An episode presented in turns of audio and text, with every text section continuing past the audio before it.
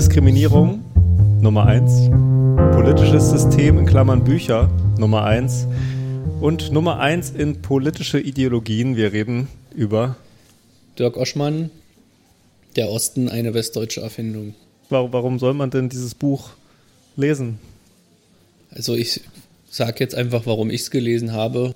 Das ist ja schon einige Zeit her, dass das Buch rausgekommen ist und es hat mich immer schon interessiert, ähm, aber so wichtig war es mir wahrscheinlich dann doch nicht. Aber in letzter Zeit habe ich mir mal ein paar Interviews mit Dirk Oschmann angehört und bin dann eben nochmal neugieriger geworden und äh, habe gedacht, jetzt, jetzt lese ich es einfach mal.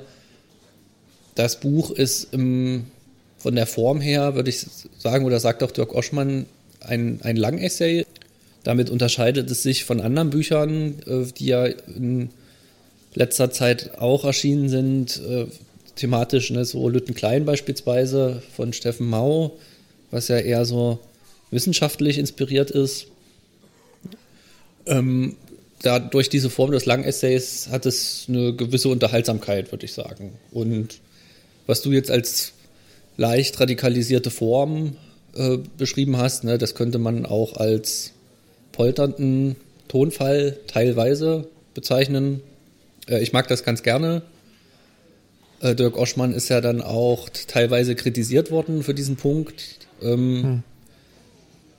Dem stimme ich nicht zu, weil er das eben selbst auch sagt, dass er das ganz bewusst so macht. Also, dass es die Übertreibung braucht, um äh, die Wahrheit hier erkennen zu können.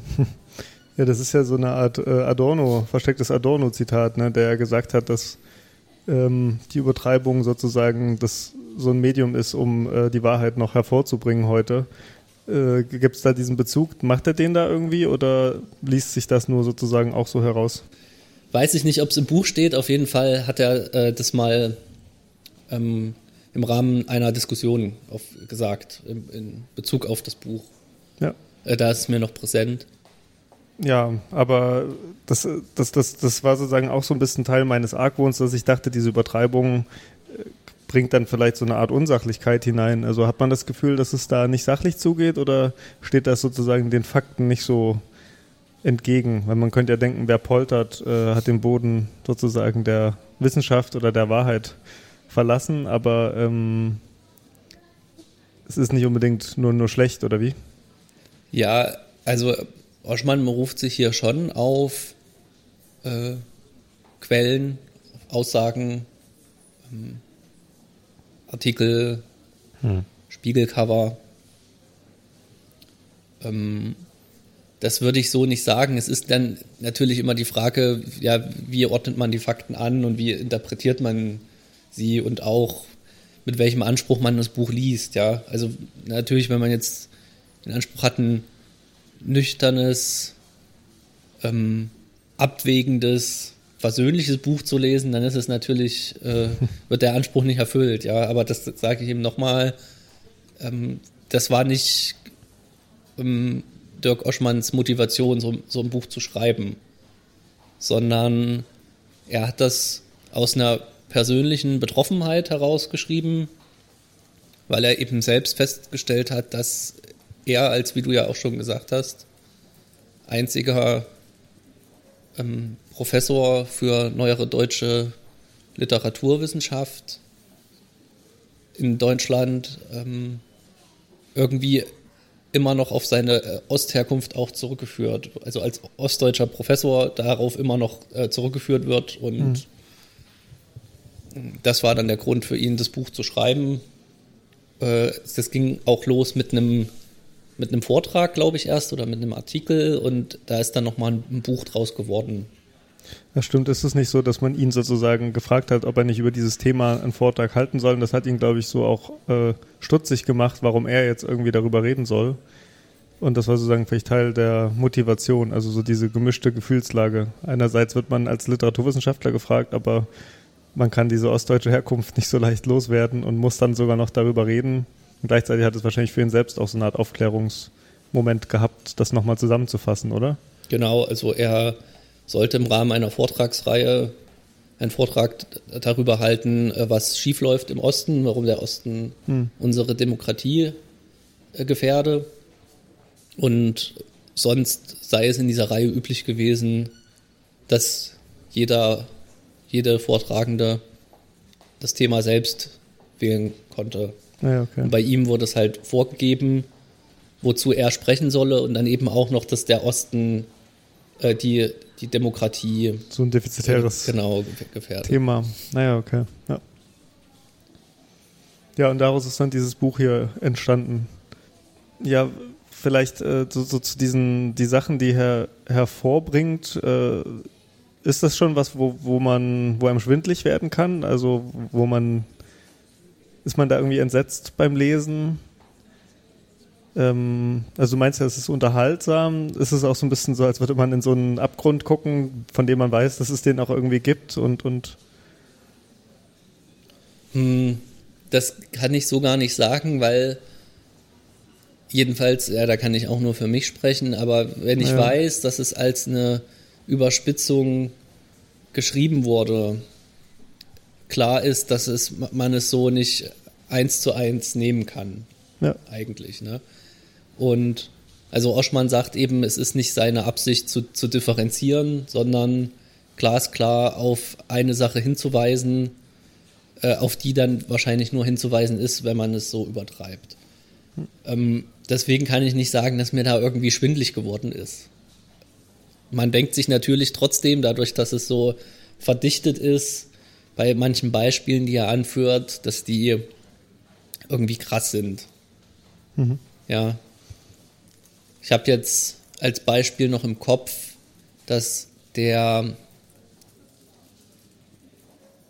Direktor der Charité nach der, jetzt muss ich aufpassen, dass ich nichts Falsches sage, aber es ging darum, dass die, nach der, nachdem die Charité neu besetzt wurde, die Leitung nach ähm, der Wiedervereinigung, ähm, zwei westdeutsche Chefärzte, ähm, also der eine vom anderen gefragt wurde, ob er sein, seine Klinik schon äh, ossifrei bekommen habe. Ach so. Hm. Äh, so, so, das, sind, das sind dann natürlich krasse Beispiele und von denen gibt es einige im Buch, wo auf bestimmte Aussagen hingewiesen wird, wie sich Personen in Elitepositionen, also westdeutsche Personen in ähm, Elitepositionen im ostdeutschen Zusammenhang über die ostdeutsche Bevölkerung äußern. Ja.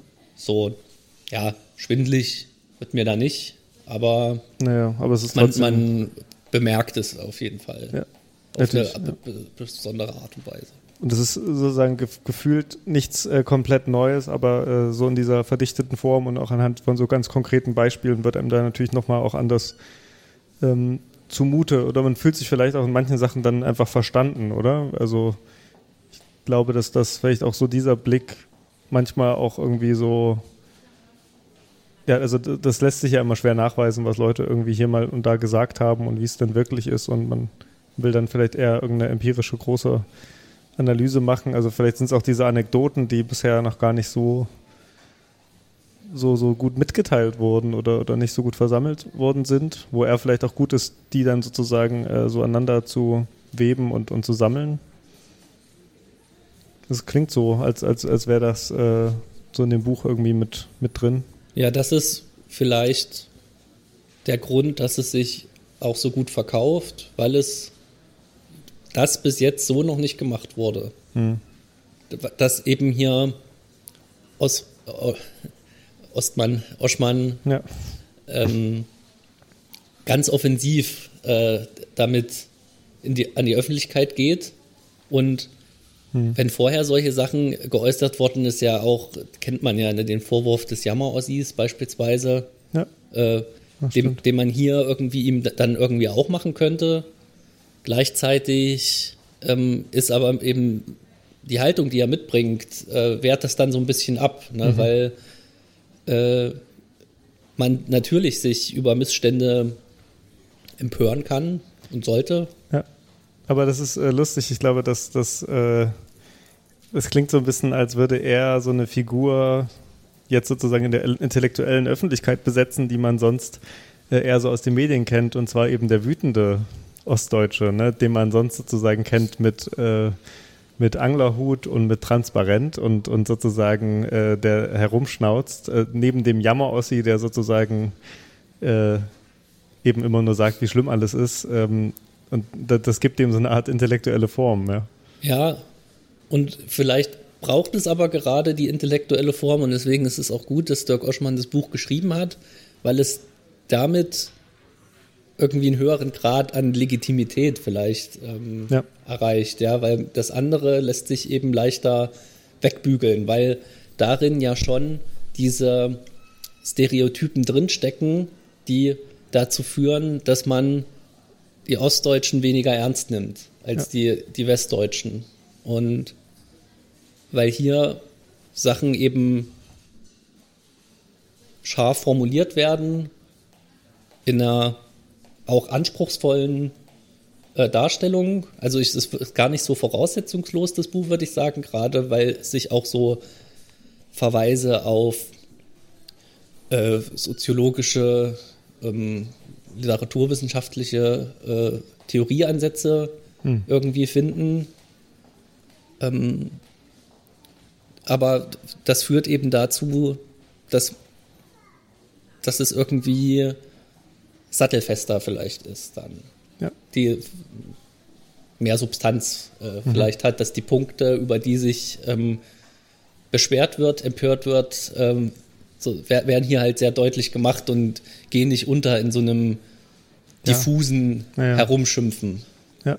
Ja, ja. Und, und ich glaube, also sozusagen, also diese, diese Übertreibung in, in das Wütende hinein sichert ihn sozusagen ab und sozusagen dadurch, dass er nicht sagt, das ist ein sachliches Buch, also das Sachliche hat ja auch irgendwie immer so seine, also wenn man sagt, ich bringe jetzt nüchtern Kritik vor, das kann man machen, ne, aber das geht halt auch schnell unter und das ist natürlich irgendwie auch deutlich langweiliger. Ja. Also das Wütende äh, wehrt ihn ab gegen diese Jammer-Ossi-Kritik, aber macht natürlich das Buch dann wahrscheinlich unterhaltsam und kanalisiert vielleicht auch eine tatsächliche Wut, ähm, die von manchen ähm, empfunden wird. Wobei ich jetzt nicht behaupten würde, dass es nur Ostdeutsche lesen, dieses Buch. Also es muss ja eigentlich auch für äh, nicht in den, in den äh, ostdeutschen Bundesländern sozialisierte irgendwie was Interessantes haben. Also es ist, ich hatte das Gefühl, es gab ja auch eine ähm, äh, die sogenannte Gegenwartfolge zu dem Thema oder zu dem Buch. Mhm. Da hatte ich bei äh, Nina Power auch das Gefühl, dass auch für sie, die vielleicht dieses Thema natürlich immer schon auch mal gehört hat und so, aber dass für sie dieses Thema in solcher Klarheit noch nie zutage getreten ist. Also auch sowas wie Lütten Klein ist ja eine viel sachlichere Beschreibung, die viel empirischer äh, ist.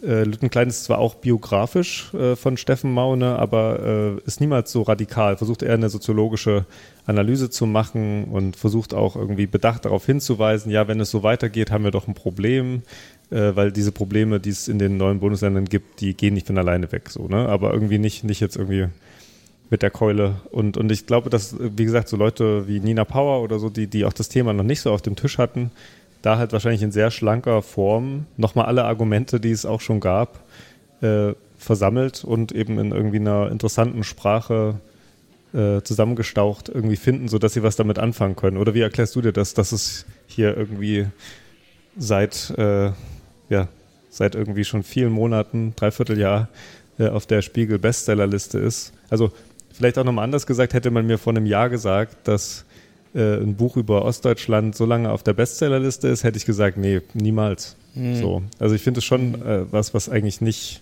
selbstverständlich ist. Okay, dann lass mich mal überlegen. Wenn ich mich zurückversetze, als ich das erste Mal von dem Buch gehört habe, das war ein Beitrag von TTT, hm. glaube ich. Und da war meine, meine, meine erste Reaktion auch ähnlich, naja, wieder so ein Buch.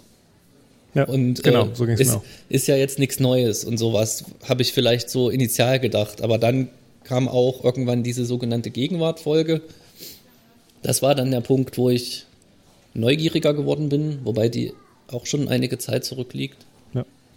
Ähm, und die kam auch nicht direkt nach der Veröffentlichung. Also auch da ja, gab es sozusagen den, es ist also so, so ein Sturm, der mehr und mehr aufzog oder ja. das, was, dass, dass sich da irgendwie ein Gewitter zusammengebraut hat. Es kann auch sein, dass wir auch schon mal darüber gesprochen haben. Im, wir beide. Im ja. Privaten, genau. Ähm, das, aber so genau weiß ich das eben nicht mehr. Ähm, ja, es ist dann auf große Resonanz gestoßen. Vielleicht jetzt erstmal zu der Frage der Leserschaft, hm. Leserinnenschaft. Ich weiß nicht, ob das aufgeschlüsselt wird, wie die Verkaufszahlen dann in Ost und West sind und wie, ob das jetzt überwiegend Ostdeutsche lesen. Ja.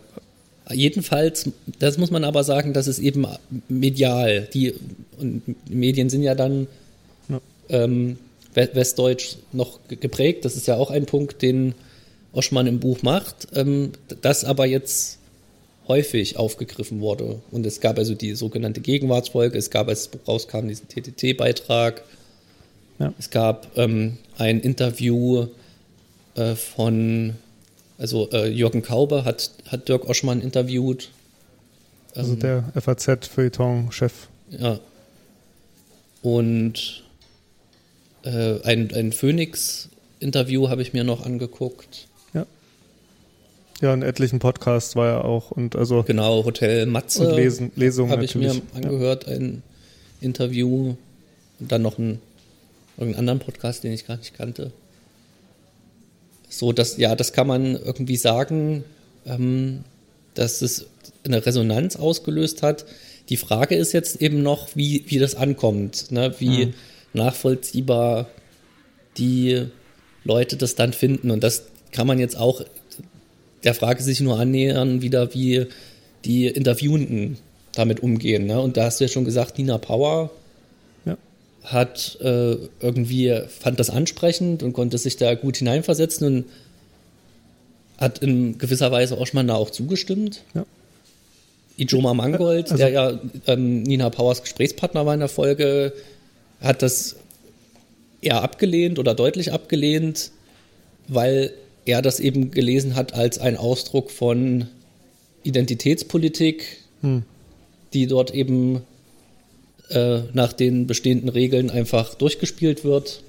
Hm. Und äh, so hat es Joma Mangold, glaube ich, gesagt, dass äh, der Dirk Oschmann das gut beherrscht und dass es aber in dem Sinne kein keine eigenständige Leistung ist, sondern einfach so da nur einzuordnen ist ne? und dass man das thematisch auch mit anderen äh, mhm. unterdrückten äh, Gruppen, ja.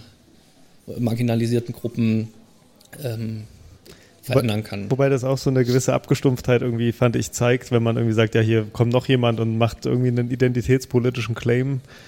Ist ja auch, also das kann man sozusagen diese, diese, diesen, also diesen diese Klage, die da hervorgetragen wird, kann man da auch super begraben, wenn man sagt, ach, jetzt kommt noch jemand, ach nee. Also so, so also es könnte ja. ja trotzdem so sein, dass noch jemand kommt und es berechtige, äh, berechtigte ja. Gründe gibt dafür, aber das wird dann irgendwie ausgespielt, so, so wie, ach, die Öffentlichkeit hat ständig Debatten, ja. was wollen wir jetzt mit dieser schon wieder? Also und, das. Und wenn man den Punkt vielleicht mal dann machen kann, wenn wir uns in Oschmanns Logik wieder hineinbegeben, bedeutet das, allen anderen wurde das zugestanden, ja, ja, genau. aber den Ostdeutschen, die, die, dürfen ihren Punkt jetzt nicht noch machen. Und damit bedient es im Grunde genommen äh, auch wieder die Perspektive, ja. äh, die er einnimmt. Aber klar, man ist auch so ein bisschen gefangen. Also wenn äh, Ijoma Mangold äh, dagegen ist, dann ist ihm natürlich leicht vorzuwerfen, irgendwie, dass es vielleicht nur macht, um irgendwie dieses Thema zu delegitimieren. Man könnte ja auch vielleicht sagen, ja, vielleicht ist es auch übertrieben oder so. Ne? Also äh, man, man ist sozusagen, wenn man gegen dieses Buch spricht, auch gleich in so einer misslichen Lage, dass sobald man es ignoriert, tut man dem Buch sozusagen nicht gut und wenn man dagegen spricht, äh, ist es wieder, also man, man, man also ich, ich, glaube sozusagen der Ton, den Oschmann da so prägt, der, der bringt einen auch in eine missliche Lage und das ist natürlich auch Absicht irgendwie, ähm, das so zu machen, oder? Das verstehe ich nicht so ganz, wie du das meinst, dass der Ton des Buches einen. Ja, also, ja, also man, man könnte ja sagen, man liest dieses Buch und äh, fühlt, hat einfach äh, vielleicht auch gute Gründe zu sagen, das ist eine Übertreibung. Aber sobald man das macht, ähm, ist man sozusagen mit Oschmanns Argumenten wieder vielleicht in die Falle gegangen und sagt, ja, das ist jetzt unwichtig, weil es Ostdeutschland ist. Ne? Also den Vorwurf, den du jetzt gesagt hast, äh, vielleicht ist es aber auch einfach unwichtig und es stimmt alles nicht so äh, stark, wie es dort irgendwie radikalisiert formuliert ist. Ne? Aber das also auch da, es ist halt schwierig, sachlich über sowas zu reden, was dann so eine starke emotionale Aufgeladenheit mit sich bringt. Ja, gut. Als es verständlicher war. Ich würde eben sagen, wir haben ja auch schon mal die Folge zu Eliten gemacht. Mhm. Und es, das Ganze hat ja trotzdem auch eine empirische Basis, nochmal unabhängig äh, von dem Punkt, wie äußern sich jetzt westdeutsche Repräsentanten äh, über den Osten. Ne? Also ja. wie gesagt, da hat Oschmann einige Beispiele drin, aber man hat ja dann auch noch ganz klar äh, so messbare Parameter, also wie ist Vermögen verteilt, ja. ähm, da hängt der Osten hinterher und auch eben wie sind Spitzenpositionen, Elitepositionen besetzt. Ja. Und da sind wir eben nach 30 Jahren, mehr als 30 Jahren äh, Wiedervereinigung an einem Punkt, der eigentlich unbefriedigend ist nach dieser Zeit. Ne? Also das kann man jetzt auch nochmal äh, an Oschmanns Position selbst festmachen. Er hat es geschafft als ähm, Ostdeutscher, der auch in beiden Systemen noch studiert hat. Also ich glaube, er hat Ende der 80er angefangen zu studieren und hat dann okay. äh, auch in den 90ern nach dem neuen Studiengang noch äh, Studienmodell noch weiter studiert und dann abgeschlossen und hat dann eben die Möglichkeit bekommen zu promovieren und er äh, ist letztendlich Professor geworden und ist dann aber in seinem Gebiet der Einzige geblieben. Das ja. bedeutet auch jetzt, ne, sind ja die, gehen die stückchenweise in Pension oder sind schon äh, pensioniert, äh, die ProfessorInnen, die in den 90er Jahren ja. Äh, die ähm, Posten übernommen haben. Und hier ist irgendwie so richtig kein äh, ostdeutscher Nachwuchs gekommen. Jetzt könnte man natürlich argumentieren, ja gut, aber äh, wenn die Gesellschaft dann offen ist in beide Richtungen, müssen ja nicht nur in Ostdeutschland äh, ostdeutsche ja. Professoren, können sie auch in Westdeutschland. Äh, da ist es aber eben auch nicht der Fall. Ja. So, und so gilt das eben auch für, für andere äh, Bereiche. Ja. Und die, das haben wir in dieser damaligen Folge auch schon äh, durchgesprochen, sodass ja. man hier sagen kann, das sind jetzt keine unberechtigten Befindlichkeiten, genau, was das ich, angeht. Ich, ich glaube, genau, ich glaube, man, also man könnte ihm ja ganz billig diesen Vorwurf machen, so du bist Prof geworden und beklagst dich hier über Undurchlässigkeit unseres Systems, von dem du doch aber hier profitierst. Aber ich glaube, das macht er ja eben auch. Also mit dem Verweis auf die Zahlen wird einem dann klar, dass es halt äh, nicht selbstverständlich ist, Prof zu werden, sondern eben die, die, die große Ausnahme. Ja. Und das macht ja seine Sprecherposition eigentlich erst so stark. Also wenn, wenn die empirische Lage äh, nicht auf seiner Seite wäre, wär, wären seine Argumente auch viel schwächer. Und das spricht ja auch dafür zu sagen, es ist nicht irgendwie nur eine identitätspolitische Angelegenheit oder Befindlichkeit. Es ist nicht was, was er sich mal so ausgedacht hat, um irgendwie gut zu punkten und in den Medien besprochen zu werden, sondern da ist halt eine tatsächliche empirische Basis dahinter. Die, die, die Posten sind nicht besetzt äh, mit Ostdeutschen in irgendeinem gleichen Maße. Die Vermögen sind einfach schreiend ungleich verteilt und wir leben ja eben auch in einer Gesellschaft, wo man sich nicht so leicht dann da herausarbeiten kann oder, oder mal eben so Vermögen anhäufen kann, sondern das eben auch sehr von Generation zu Generation weitergegeben wird und die Vermögen, die in der DDR äh, nach der Wiedervereinigung da waren, äh, sind nicht so beschaulich gewesen. Ne? Und das ist ja was, was man zumindest auch so alltagsempirisch, glaube ich, als jemand, der äh, im Osten groß geworden ist, natürlich auch eindeutig nachvollziehen kann. Also äh, wenig Leute, die irgendwie Eigentum haben oder noch irgendwo ein Ferienhaus und zumindest die wenigsten. Ja. Geschweige denn irgendwelches größeres Vermögen. Ja. ja. Also genau, da würde ich glaube ich auch sagen, das spricht dann irgendwie gegen die Identitätspolitik. Ja. Also es gibt schon die Faktenlage. So. Genau, und was eben auf diese Faktenlage obendrauf kommt, und das ist dann Oschmanns Besonderheit, und das erkennt man am Titel des Buches eben schon, der Osten eine westdeutsche Erfindung, hm. äh, ist eben, dass er sagt, dass es eben dieses Bild, was wir vom Osten haben, nicht vom Osten selbst erzeugt wird, sondern vom Westen festgeschrieben und ständig reproduziert wird. Und was eben auch ein undifferenziertes Bild ist. Also es gibt eine Reihe von negativen Zuschreibungen, hm. ähm, also arm, hässlich, dumm, rassistisch, chauvinistisch äh, und so weiter, äh, die dem Osten zugeschrieben werden und mehr ist der Osten dann nicht, sagt ja. Oschmann. Und ja. Zumindest ist es auch leicht, so Stereotype zu formulieren. Ne? Also neben diesen Zuschreibungen gibt es sozusagen auch immer die Charaktere, wie gerade eben gesagt, so der wütende Ostdeutsche, der jammernde Ostdeutsche, der lebensferne Ostdeutsche, der der Dialekt sprechende Ostdeutsche, Stimmt, der genau. was ja, dann im Rechte. Rückschlüsse auf seine Intelligenz irgendwie auch genau, äh, scheinbar zulässt. Ja. ja, und er sagt eben, dass der Westen über sich selbst ganz anders spricht. Also da differenziert man zum Beispiel nach Regionen. Also es gibt das, das Sauerland und es gibt äh, so das Rheinland und so, so weiter und ja. äh, Norddeutschland und Süddeutschland und so weiter. Ja, und auch und, Süddeutschland, glaube ich, sehr aufgeteilt. Genau, das, das teilt man dann, dann ja. nochmal auf. Und, ähm, Durchaus nicht ohne Dialekt. Ja. ja. Und im Ostdeutschland dann gibt es eben nicht äh, das Thüringer Schiefergebirge und äh, die Mecklenburgische Seenplatte oder was, was man da jetzt irgendwie für Regionen äh, festmachen kann, sondern es gibt Ostdeutschland. Genau. Und das ist dann sozusagen die westdeutsche Erfindung, zu sagen, es gibt halt diese homogene Zone, die irgendwie ja, die wir mit, mit aufgenommen haben und, und äh, die versuchen wir jetzt irgendwie einheitlich zu beschreiben. Ne? Ja. Das ist natürlich wahrscheinlich auch ein Erbe äh, der Zeit davor. Ne? Also wenn man eine Zeit lang getrennt lebt und äh, Verwandtschaft in einem anderen Land hat, äh, sei es nun sozusagen tatsächlich oder eben nur so, weil sie die gleiche Sprache sprechen und äh, eine ähnliche Geschichte haben, äh, dann, dann ist es vielleicht auch irgendwie was, was sich ergibt, ne? dass man also über Fremde redet man undifferenzierter und, und macht die Zuschreibung, aber es ist eben das Eklatante, dass es äh, ja nun nicht mehr äh, 1991 ist, sondern 2023.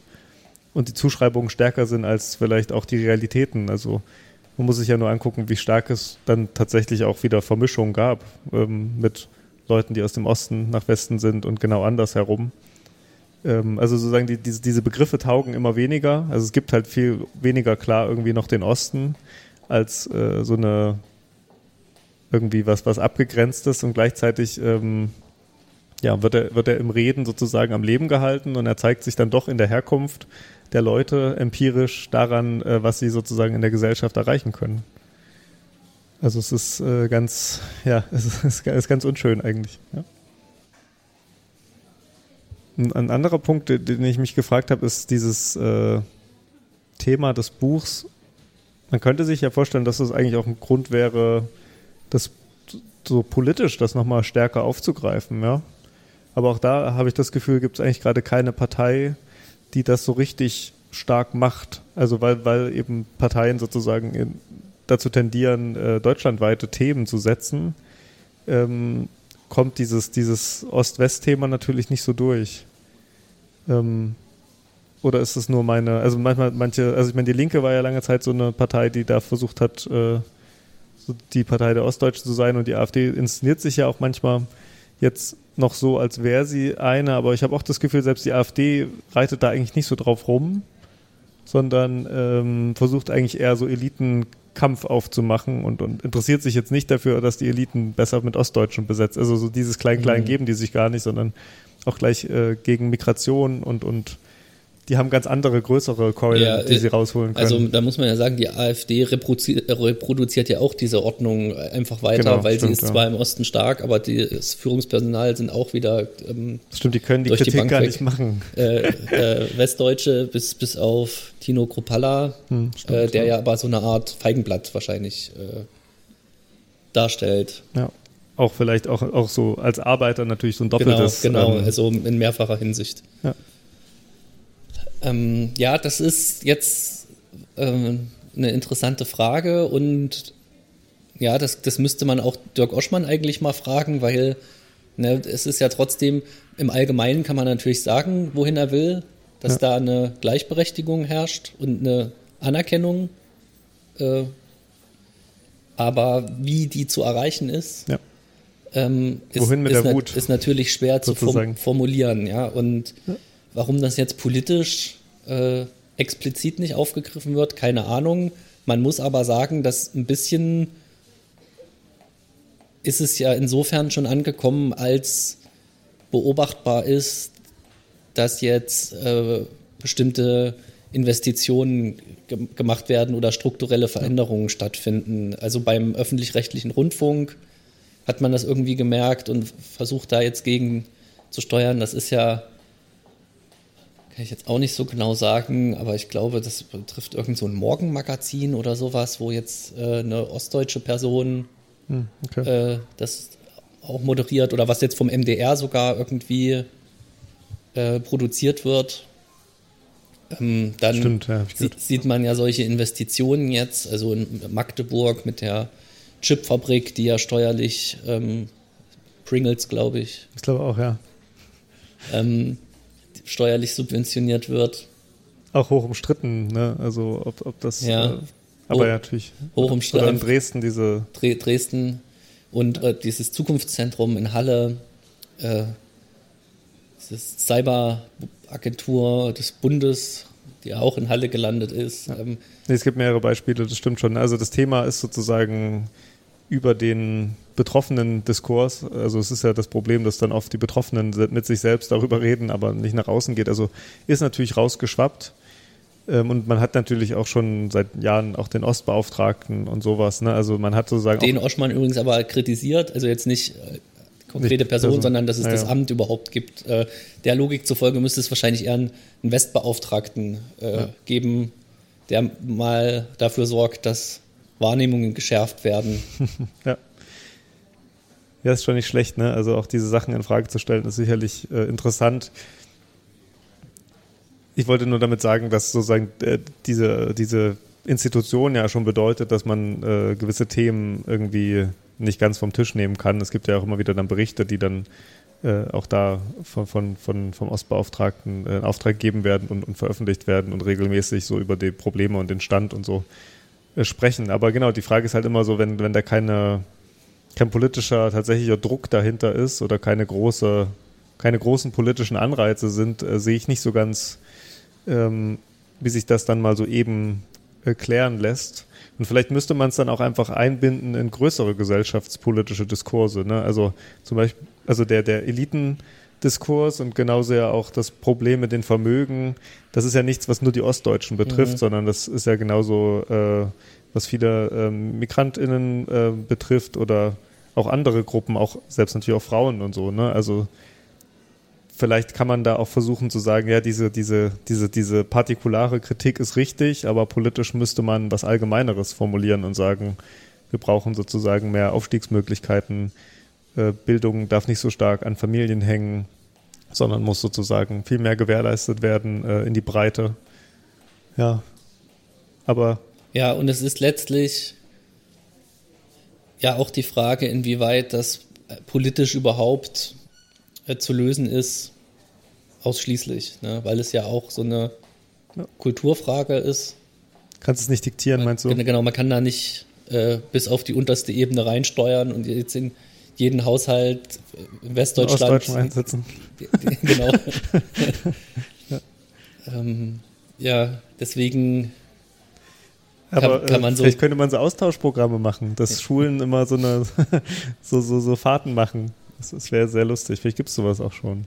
Ja, aber irgendwie ist das auch traurig nach 30 Jahren, ne, wenn man jetzt, auch, sowas natürlich. anfangen würde. Und andererseits bringt man vielleicht trotzdem dadurch auch wieder die Unterschiede erst hervor, die man eigentlich abbauen möchte, weil sich ja sowas auch Ja, verstetigt. Äh, klar. Ja. Ja, also keine Ahnung, wie man das, wie man das auflösen kann. Äh, nichtsdestotrotz, wenn man das Buch jetzt noch nicht gelesen hat ähm, und Interesse hat, ja, warum nicht? Naja. Ich meine, äh, was man immer wieder sagt, ist natürlich die Ostquote. Ähm, aber das, da kommt mir so vor, als äh, lässt sich das, also gerade auch wieder 30 Jahre danach, einfach nicht mehr so leicht machen. Also wann ist man dann eigentlich ostdeutsch?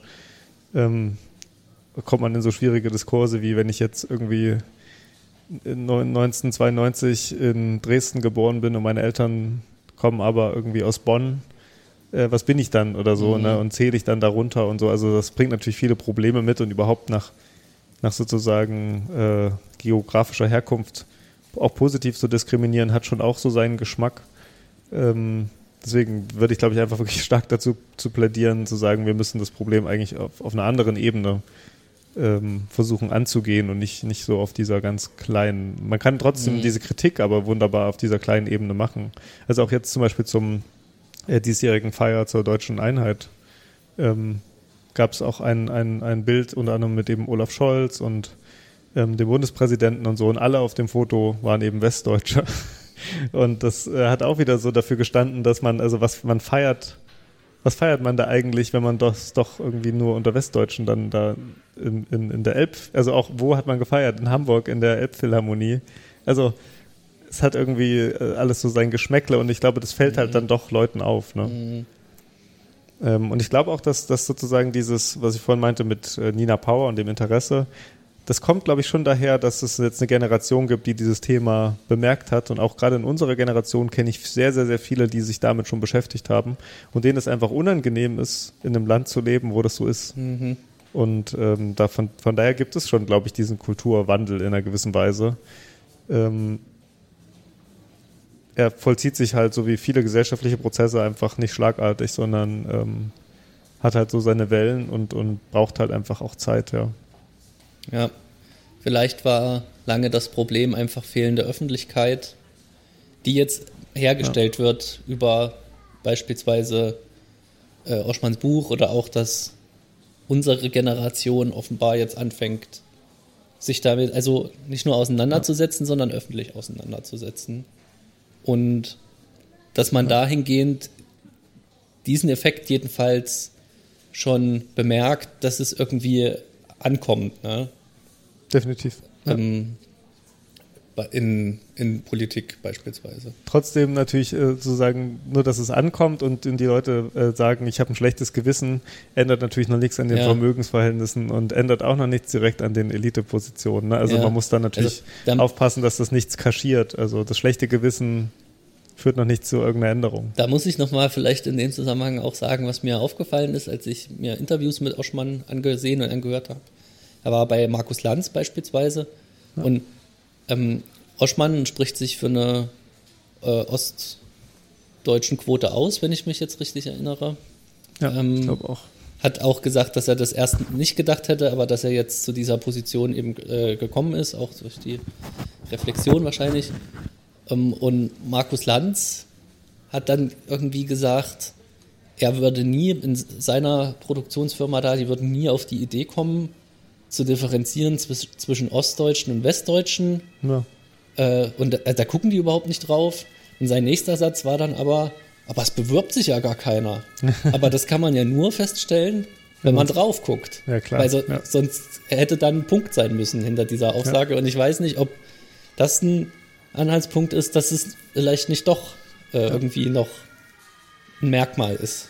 Es, ja, ich glaube, es ist schon ein Merkmal und, und, und auch zu sagen, es bewirbt sich keiner, ähm, ist ja auch eine Sache, die man, die man öfter gelesen hat, dass Leute sozusagen, die dann aus dem Osten kommen, sich halt so gut äh, integriert haben an das westdeutsche Idealbild, dass sie nicht mehr auffallen als Ostdeutsche. Ne? Also man ist halt auch erst dann sozusagen ein Ostdeutscher, wenn man die ja, den falschen Dialekt spricht, äh, das Thema vielleicht auch irgendwie anspricht oder in, der, in der Biografie sich da irgendwas zeigt, ja. Aber es, es gibt ja, glaube ich, jetzt einfach auch eine Generation, die, so wie wir vielleicht, bei dem man es nicht so auf den ersten Blick äh, sehen würde.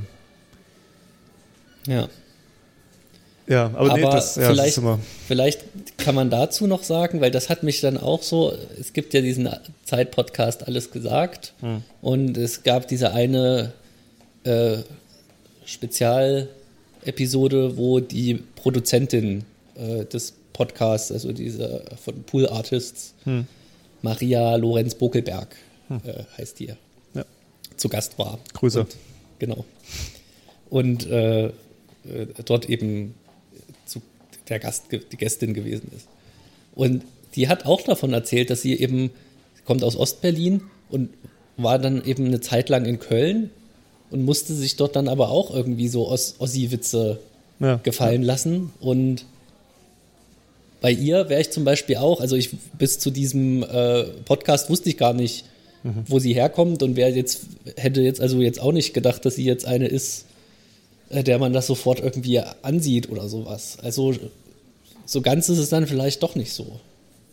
Wie du jetzt sagtest, ne, solange man es nicht hört und solange man, Anführungsstrichen, richtig denkt, mhm. fällt man weniger auf, aber vielleicht auch nur zu einem gewissen Grad.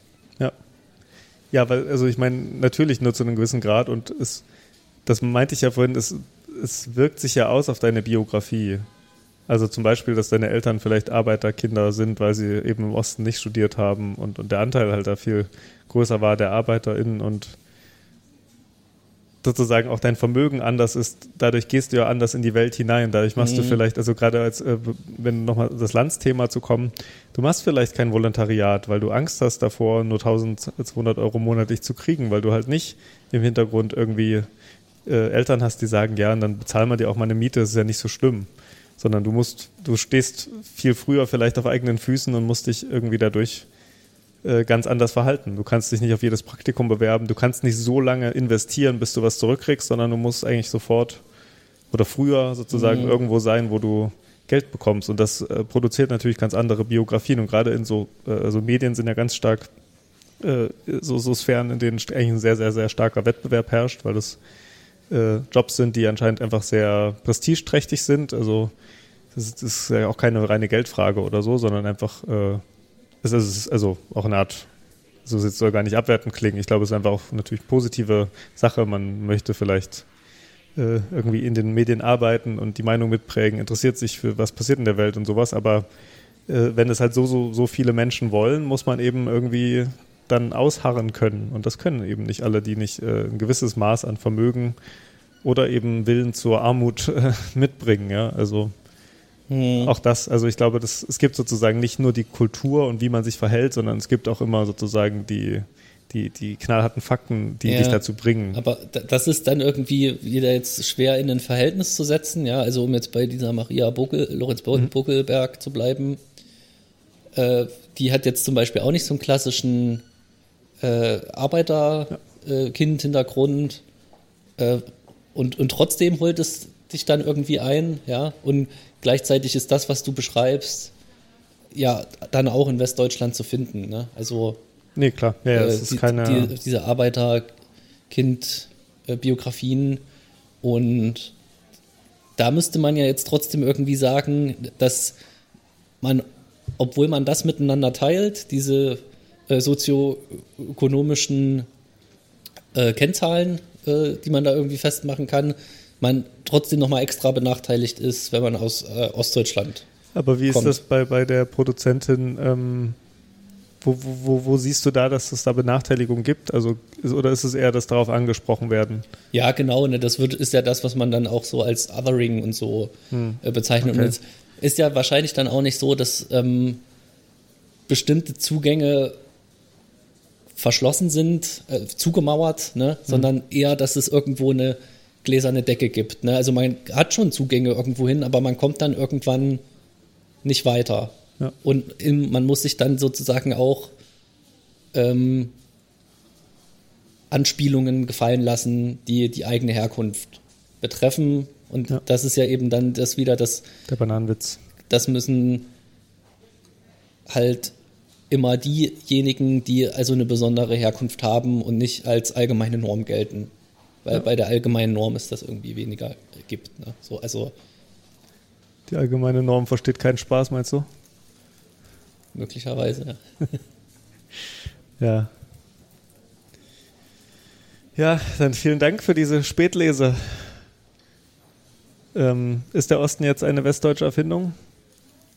Das ist eine Frage, die ich ziemlich schwierig zu beantworten finde und wahrscheinlich würde auch Oschmann das eher mit Jein beantworten, oder? Ja. Oder mit, mit Ja, weil er halt so ein polternder Typ ist.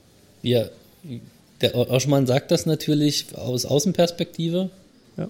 Aus Innenperspektive, also ne, man müsste letztlich sagen, es gibt viele Bilder des Ostens und die Ostdeutschen haben selbst ein anderes Bild von sich, als ja. die Westdeutschen ihnen zuschreiben. Genau. Und das, das ist sozusagen nicht miteinander identisch. Und die Zuschreibung von außen produziert ja teilweise auch die Selbstzuschreibung, die dann wieder ja, anders ja. sein kann. Aber also äh, es gibt ja bei Hannah Arendt diesen Satz, dass man sich, wenn man sozusagen aufgrund seines Jüdischseins angegriffen wird, man sich auch als Jude verteidigen muss. Das, und das ist so ein bisschen, äh, glaube ich, das Gleiche. Also man, wenn Leute sagen, du bist Ostdeutsch und so und so, dann kann man halt nur sagen, nee, nee, ich bin Ostdeutsch, aber so und so. Man kann es ist sozusagen, man, man muss ein Stück weit dieses Identitätsspiel ja. mitspielen und spielt vielleicht auch, auch als, als jemand, der gerade, als das bezeichnet wurde, spielt es auch mit, dieses Spiel einfach, weil, weil wir so ticken. Ja, ja. ja genau. Aber äh, bevor wir uns da jetzt noch in irgendwelchen ja. äh, Analysen verheddern. Geh mal lieber ein bisschen Schwalbe fahren, meinst du? E-Schwalbe. Westberlin.